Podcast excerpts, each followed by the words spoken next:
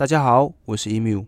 北欧神话的故事篇幅并没有太多创天地的喜悦，反而将重点都放在世界的毁灭。所有的一切都为了最后的决战日而存在。这宿命的羁绊是再多的努力也无法跳脱的无奈。末日的沉重阴霾并没有让世界失去希望。光明与黑暗是相形相生的概念，在绝望的黑暗里，反而能看见最耀眼的光芒。这集要介绍的主角。巴德尔就是这样的闪耀存在。巴德尔是奥丁与弗利克的儿子，身为天之骄子，他并没有一般纨绔子弟的骄纵跋扈。巴德尔的个性谦逊温和，外表俊美又相当的聪颖。他住在英灵殿里的光明宫，那里没有任何不洁的事物。关于他的一切都是好事，他象征着光明，象征着一切的美好。巴德尔洁白无瑕的形象。受到天地万物的推崇与爱戴，但物极必反。完美的神格特质暗藏着毁灭的种子。巴德尔的故事为诸神的黄昏揭开序幕。这一切要从巴德尔的噩梦开始说起。某天，巴德尔憔悴地和诸神们倾诉，他已经连做了好几天的噩梦了。那不祥的梦境盘绕在他心头，挥之不去。感觉不幸的事随时都会降临。让他寝食难安。诸神们得知这个消息后，都感到相当的心疼。最着急的莫过于他的母亲，爱子心切的弗利克。为了让巴德尔安心，他不辞辛劳地走遍世界，拜访了天地间所有的事物，一一请求他们不要伤害巴德尔。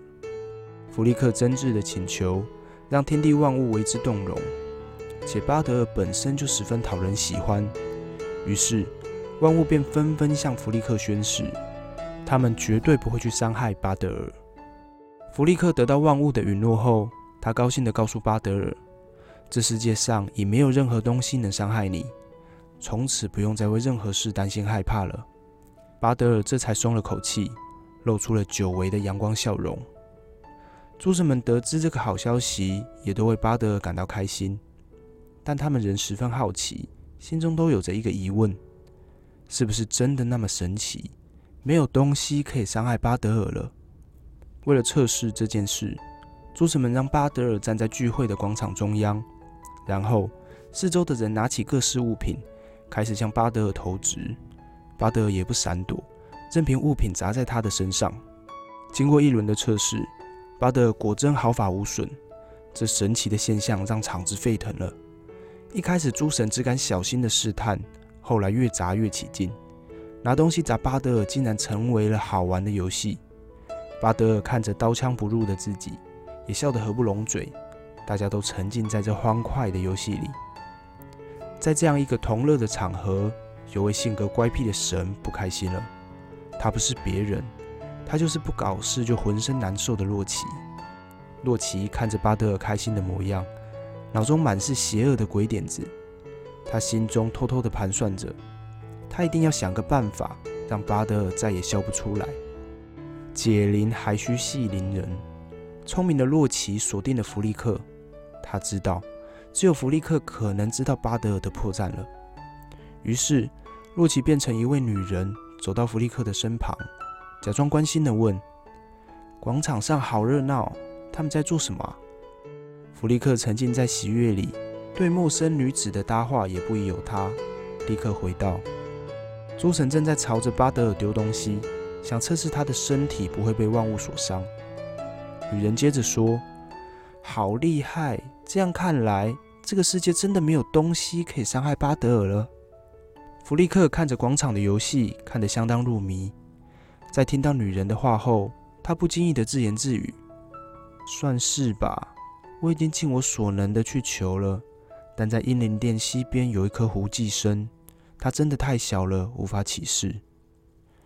听到这，洛奇露出了满意的邪恶笑容，立刻动身前往英灵殿。没多久，他就找到了那棵幼小的胡寄生。洛奇毫不犹豫地将它连根拔起，然后再迅速地回到广场旁。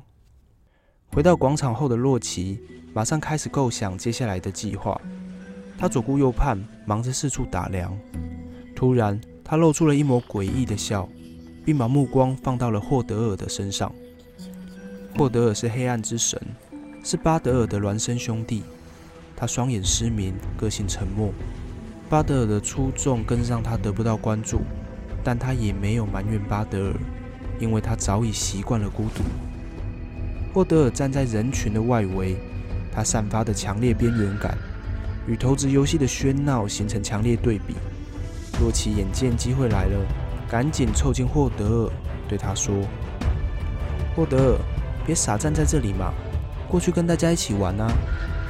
霍德尔腼腆地笑了笑，回答道：“没关系啦，我看不见，没办法丢准，大家玩得开心就好。”洛奇接着继续说：“早说嘛，我可以帮你啊！”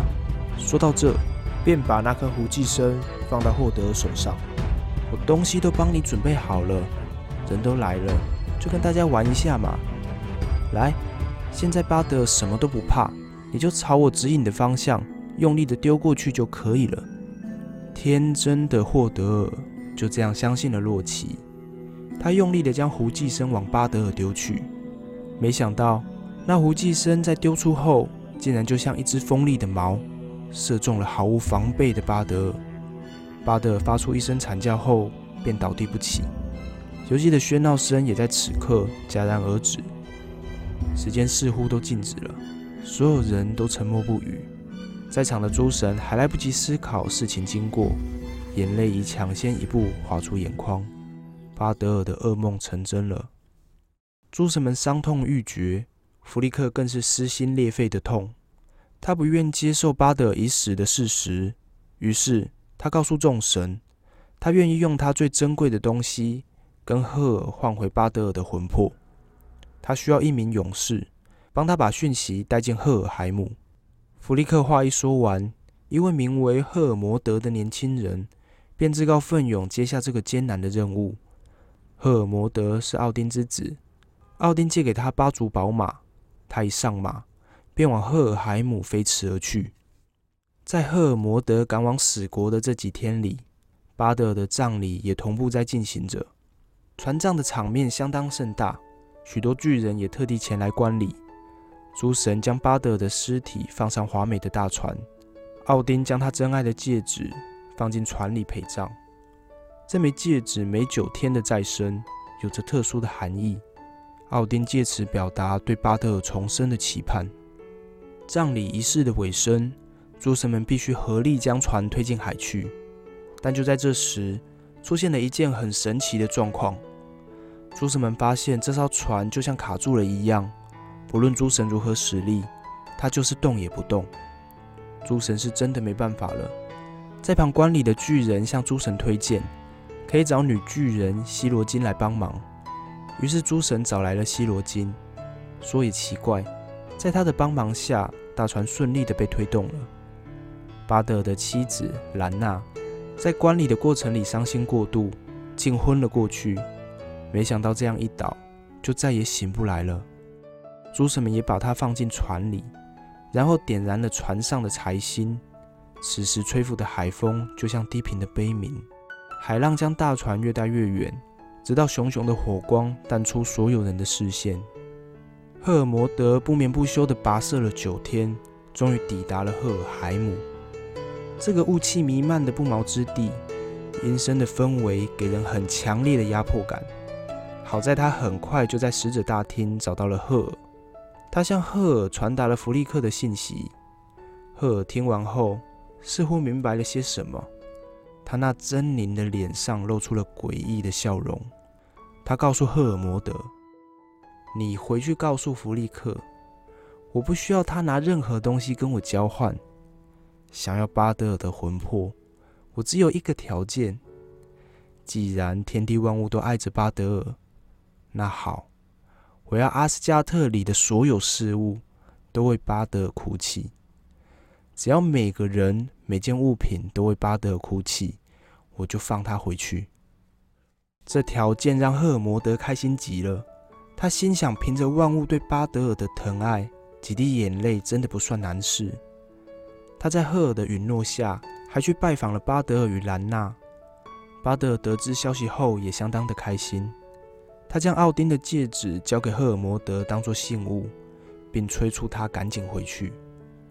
巴德尔愉快地挥手送走赫尔摩德，他的眼中充满着希望与期待，相信不久后就能和大家重逢了。又过了九天，赫尔摩德回到阿斯加特，还来不及喘口气，就被诸神团团围住，大家都急着询问交涉的状况。他也不卖关子，直接说道：“赫尔的要求很简单，整个阿斯加特都为巴德尔哭泣吧。”就这样。所有的人，甚至金属、石头，都为巴德尔落下了眼泪。这些眼泪滴落后凝结在草木上，就是清晨露水的由来。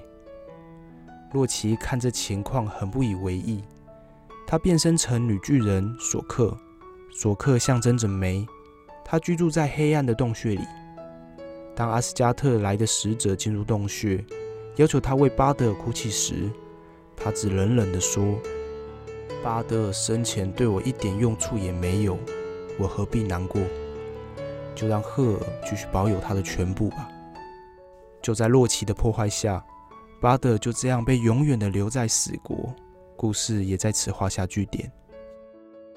这次的故事将洛奇的邪恶展现得淋漓尽致，与巴德尔纯洁光明的形象有着强烈的对比。